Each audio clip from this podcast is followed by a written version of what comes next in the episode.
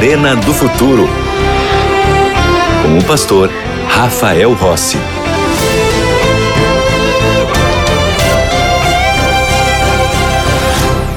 Já estamos de volta com o programa Arena do Futuro. E antes de entrar no tema de hoje que está ó, imperdível, por isso já convida seus amigos, compartilha o link, liga para seu pai, liga para sua mãe, liga para sua tia, para sua namorada, para o seu namorado, para o noivo, para a noiva e convida para assistir o Arena do Futuro porque o tema de hoje, olha, se prepara, se segura aí porque você vai ficar surpreso todos são muito bem-vindos. É sempre bom fazermos parte desta família de pessoas que acompanham a mensagem do Senhor. Bom, eu tenho nas minhas mãos aqui um guia de estudo muito especial que se chama A Cura do Pecado. Bom, ele é especial por duas razões. A primeira razão é porque ele fala sobre a Bíblia ele trata sobre Daniel e Apocalipse. Então, por isso, já seria algo muito especial, porque ele faz uma relação entre dois importantes livros proféticos. E a segunda razão é porque eu tive a alegria de ser o autor dessa série de estudos, que eu agora ofereço gratuitamente para você. Nós temos aqui na Novo Tempo a melhor e maior escola bíblica do mundo. É isso mesmo. E você pode ser aluno porque as matrículas estão abertas e estão sempre abertas. Para você receber esse material gratuitamente, você precisa entrar e ser parte da nossa escola bíblica. E a sua pergunta agora é: tá bom, pastor, eu quero ser aluno, eu quero ser aluna da escola bíblica, o que eu devo fazer? Vou te contar. Você pode mandar uma mensagem para nós no WhatsApp. O número é 12 98244 0077. Outra vez?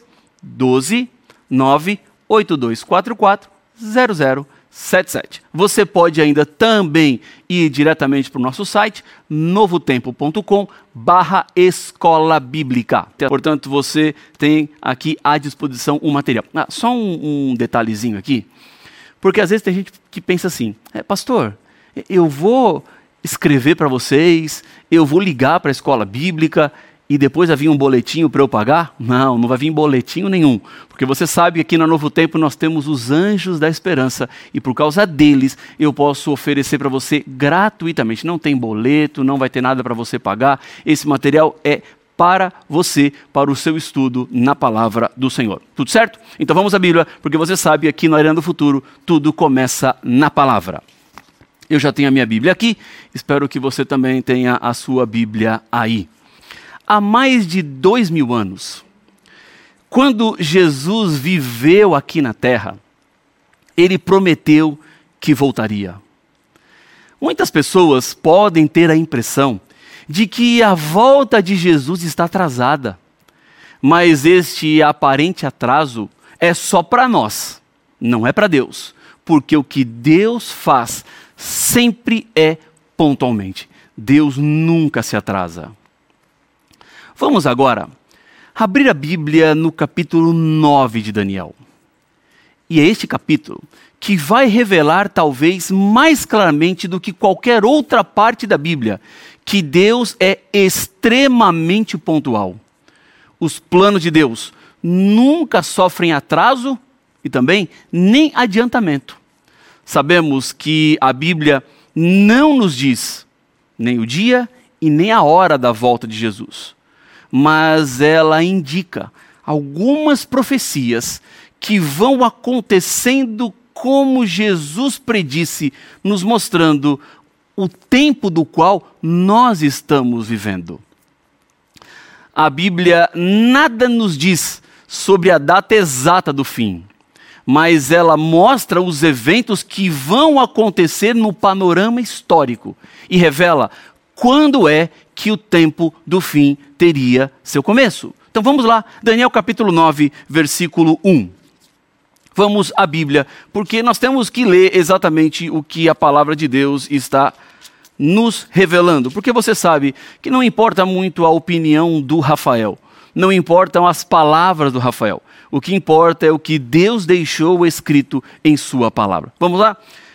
Capítulo 9, versículo 1 do livro de Daniel. Está assim: no primeiro ano de Dario, filho de Assuero, da linhagem dos Medos, o qual foi constituído rei sobre o reino dos caldeus. Os medo-persas, eles derrotaram os babilônios no ano 539 a.C. Daniel foi levado prisioneiro pelos babilônios em 605, mais ou menos, antes de Cristo, quando ele tinha aproximadamente 17 anos. Então, no tempo da narrativa aqui do capítulo 9, quando já estamos falando de Dario, de um outro império, Daniel deveria ter 83 ou 84 anos. Ou seja, ele já estava quase no fim da sua vida. Já não era mais o jovenzinho Daniel que chegou em Babilônia, mas agora era um homem experimentado, era um homem que já tinha vivido, era um homem que já tinha as marcas de expressão do seu rosto, de muita experiência acumulada, de uma história vivida ao lado do Senhor. Mas vamos continuar. Versículo 2 diz assim: no primeiro ano do seu reinado, eu, Daniel, entendi pelos livros que o número de anos de que falara o Senhor ao profeta Jeremias, que haviam de durar as assolações de Jerusalém, era de 70 anos.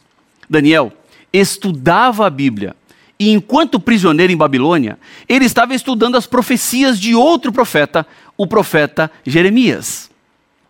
Esse profeta havia escrito que quando Babilônia derrotasse Jerusalém, o cativeiro duraria cerca de 70 anos. E é exatamente isso que Daniel está nos falando aqui. Ele sabia que essa profecia estava chegando no fim e que Deus, ele sempre mantém as suas promessas, de que os planos divinos, eles não se adiantam e nem se atrasam. Mas mesmo assim, o profeta estava preocupado porque ele não via como é que a profecia iria se cumprir. Ele não via, humanamente falando, uma forma de Deus libertar o povo depois dos 70 anos de cativeiro.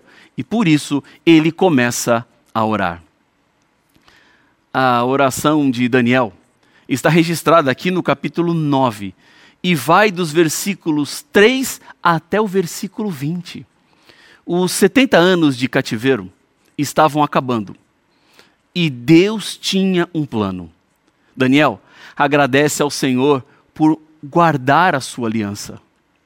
Os seres humanos não conhecem, nem têm a menor condição de conhecer o futuro, mas Deus é aquele que sabe e conhece. Os seres humanos não possuem poderes, autoridade, sabedoria para alterar o futuro. Pouco nós podemos fazer para modificar o grande panorama dos acontecimentos através dos séculos, dos milênios. Mas o grande Deus do céu é muito sábio e ele sabe perfeitamente o que fazer, sendo poderoso para levar adiante todos os seus desígnios. Veja apenas um detalhe desta oração. Versículo 13 e 14. Diz assim: Daniel 9, 13 e 14 como está escrito na lei de Moisés.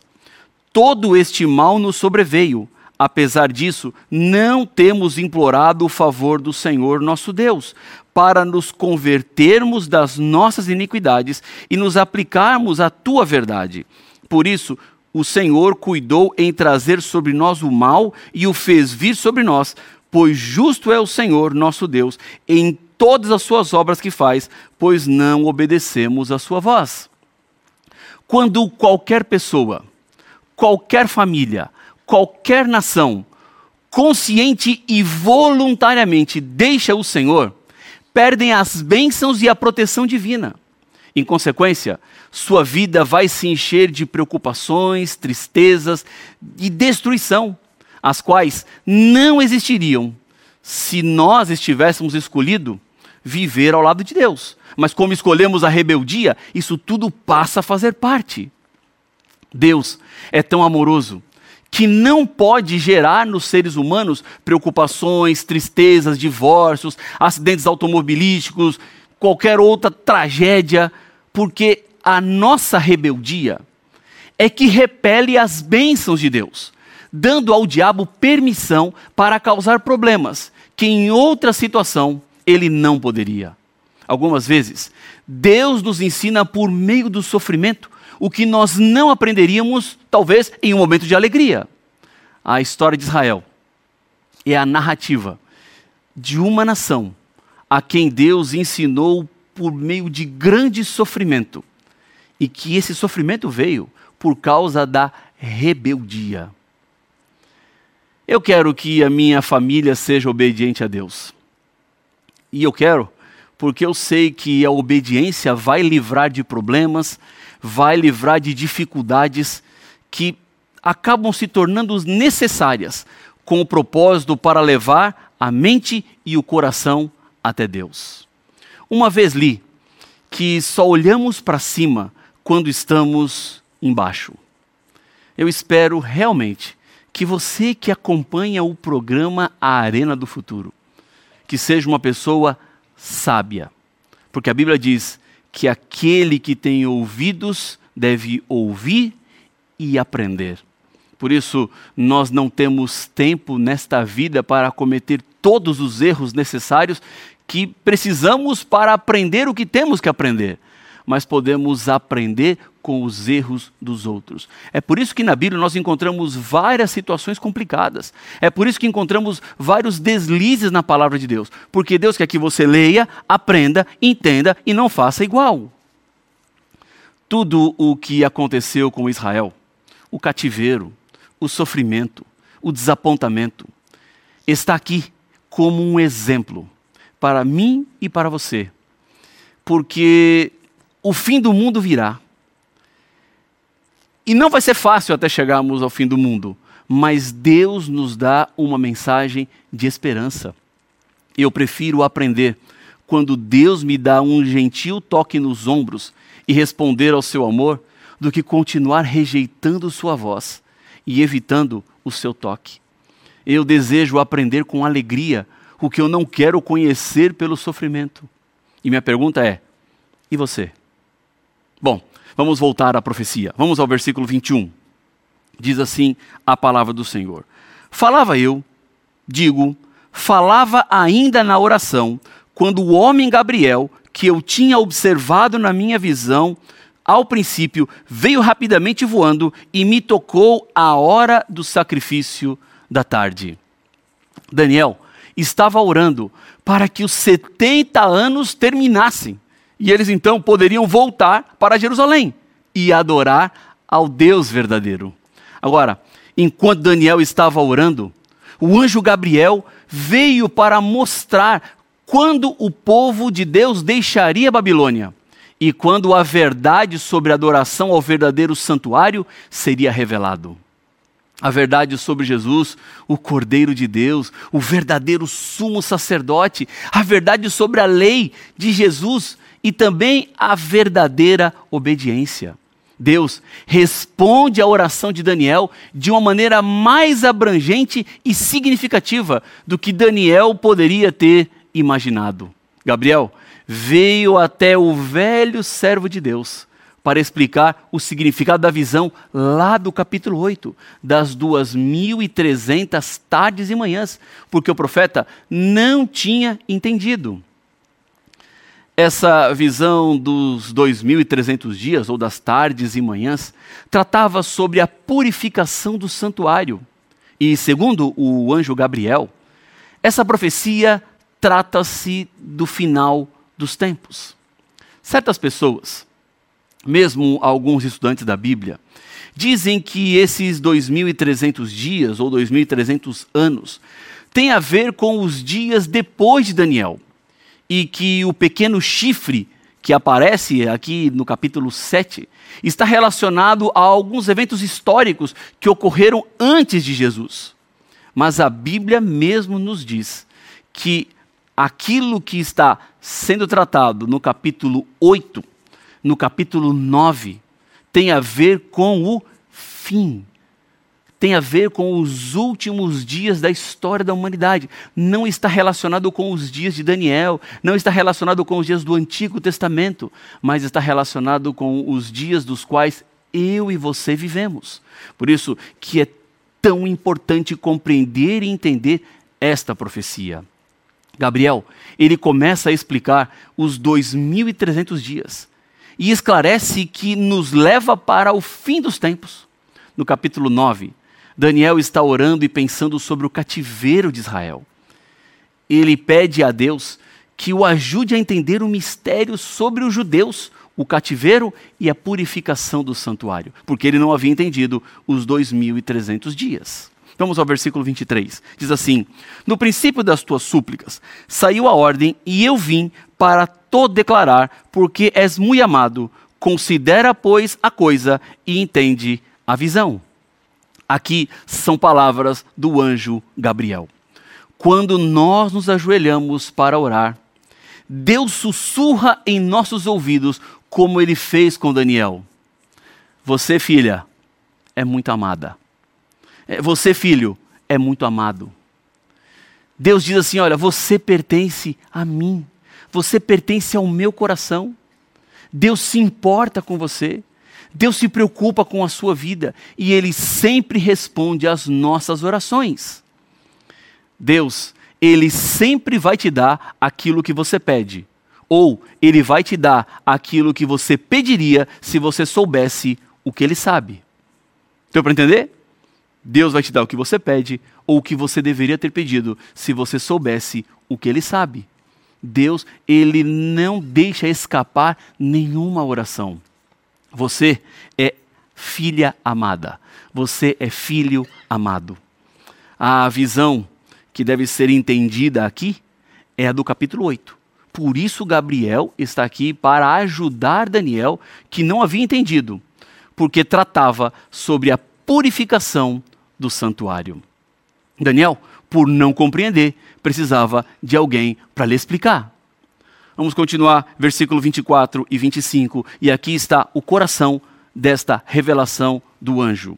Setenta semanas estão determinadas sobre o teu povo e sobre a tua santa cidade, para fazer cessar a transgressão, para dar fim aos pecados, para expiar a iniquidade, para trazer a justiça eterna, para selar a visão e a profecia, e para ungir o Santo dos Santos. Versículo 25. Sabe e entende, desde a saída da ordem para restaurar e para edificar Jerusalém, até ao ungido, ao príncipe, sete semanas e sessenta e duas semanas. As praças e as circunvalações se reedificarão, mas em tempos angustiosos. O povo de Daniel era os judeus. Gabriel disse que 70 semanas estavam determinadas sobre o povo de Daniel. Nas profecias bíblicas, um dia profético é igual a um ano literal. Quando a Bíblia fala de um dia comum, quer dizer um período de 24 horas, e não 10, 100 ou mil anos. Isso está escrito em Gênesis, por exemplo, sobre tarde e manhã, compondo um dia completo de 24 horas, quando Deus criou o mundo. Jonas passou três dias e três noites no ventre do grande peixe. Assim, Jesus estaria no ventre da terra durante o mesmo período, porque ele morreu na sexta-feira e no terceiro dia ressuscitou. Na Bíblia, um dia é um dia. Mas quando falamos de profecias, uma profecia simbólica, é óbvio que os dias eles não terão o mesmo significado de um dia literal, porque são símbolos proféticos. Gabriel fala em 70 semanas. Estamos falando de um período profético, simbólico. Quantos dias tem uma semana? Resposta, assim, pastor, fácil. Sete. Então temos 70 semanas proféticas de sete dias por semana. 70 vezes 7 é igual 490 dias. Portanto, o que Gabriel está falando aqui são 490 dias que totalizam 70 semanas. Sendo que um dia é igual a um ano em profecia simbólica, temos então 490 anos. Esses 490 anos, dias, se aplicam diretamente para os judeus. A palavra hebraica que aparece aqui, 70 semanas estão determinadas, significa cortado ou separado de. Assim, entendemos melhor a explicação do anjo. Porque essas 70 semanas, ou 490 anos, eles foram cortados, isolados, separados dos 2.300 anos. A primeira parte dos 2.300 anos, então, são esses 490 anos. Esse período de quase cinco séculos é a mais emocionante e excitante profecia de todo o Velho Testamento, por ser tão específica e mostra que Deus é muito pontual. Os judeus já estavam no cativeiro há 70 anos. Daniel estava muito preocupado porque ele queria saber quando o povo seria libertado, quando eles obteriam permissão para voltar a Jerusalém e reconstruir a cidade, os seus muros e voltarem à adoração a Deus em paz. Então, o anjo começa com um evento que era muito importante para Daniel. O tempo deveria ser contado a partir da saída da ordem para restaurar e edificar Jerusalém até ungido, o príncipe, que sem sombra de dúvidas referia-se a Jesus Cristo. A partir de algum evento político, um decreto ordenaria que os judeus poderiam voltar para a sua terra e lá reedificassem Jerusalém, reinstalassem a adoração isso transcorreria sete e mais 62 semanas de anos até o ungido, até o Cristo, o Messias. Bom, essas são as informações que nós encontramos aqui na descrição de Gabriel. Mas ainda, restaria mais uma semana profética para completar as 70 semanas anunciadas. Quantos dias, então, são essas 69 semanas proféticas? 7 mais 62 se um dia profético é igual a um ano literal. Você fala assim, pastor, e onde é que está isso na Bíblia? Está em Ezequiel, no capítulo 4, versículo 6, ou em Números, capítulo 14, versículo 34. Então temos 69 semanas, que somam 483 dias ou anos. Desde o decreto para restaurar Jerusalém até o Messias, Jesus Cristo, haveria exatamente 483 anos. De acordo com Esdras, no capítulo 7, sabemos que esse decreto foi expedido por Artaxerxes, que permitiria aos judeus não só partir, mas como também restabelecer a adoração a Deus com o seu próprio sacerdote, permitindo ainda que formasse uma comunidade religiosa independente.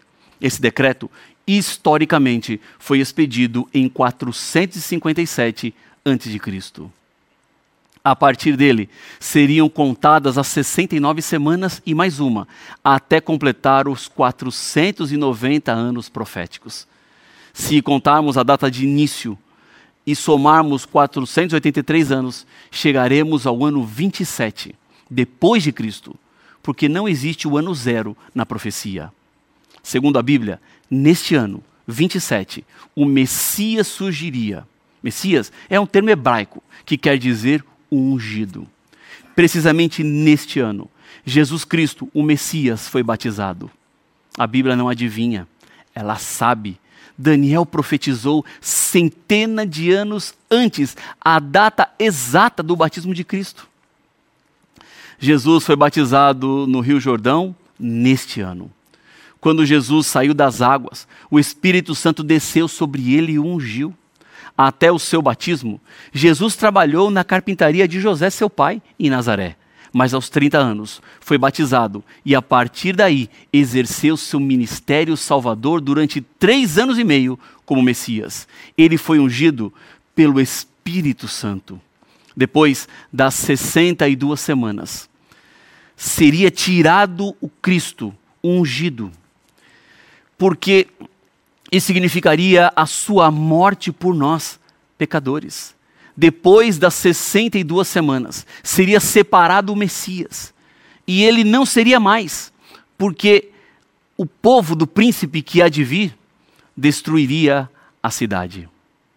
39 anos e meio depois da morte de Jesus Cristo, a cidade de Jerusalém foi destruída por Tito Vespasiano, exatamente no ano 70.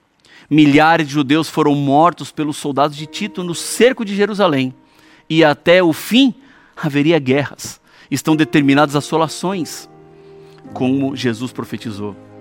O santuário terrestre seria destruído por causa da crucificação de Cristo. por causa da rejeição do Messias. Diz a Bíblia que Jesus firmaria pacto com muitos por uma semana.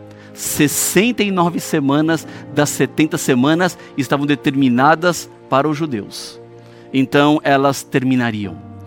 Haveria a última semana, uma semana profética de sete anos, que teria início em 27 e que, se somarmos 27 com 7, chegaríamos ao ano 34. No meio desse período, a Bíblia diz que na metade da semana o Messias seria crucificado. Preste muita atenção. O decreto saiu no outono de 457. 483 anos depois, chegamos ao outono de 27, quando Cristo foi batizado. Três anos e meio, desde o outono de 27, chegamos ao outono do ano 30. Porém, mais seis meses, ou meio ano, porque são três anos e meio, do outono de 27, chegamos à primavera de 31, nesta data, quando Cristo morreu na cruz do Calvário. A profecia específica. Ela acerta, ela não erra. Por isso você pode confiar que tudo aquilo que Deus falou que faria, Ele vai fazer. Se é o seu desejo viver de acordo com a palavra do Senhor, confiar cada vez mais na revelação, feche os olhos e vamos orar. Senhor Deus querido, eu te agradeço muito, porque o Senhor nos dá certeza, esperança e confiança de que a tua palavra não falha, de que sempre podemos permanecer ao teu lado. Por isso, Pai, abre os nossos olhos e ajuda-nos a vivermos de acordo com a tua revelação, a nos prepararmos para a eternidade e sermos teus filhos e tuas filhas para todo sempre, em nome de Jesus. Amém.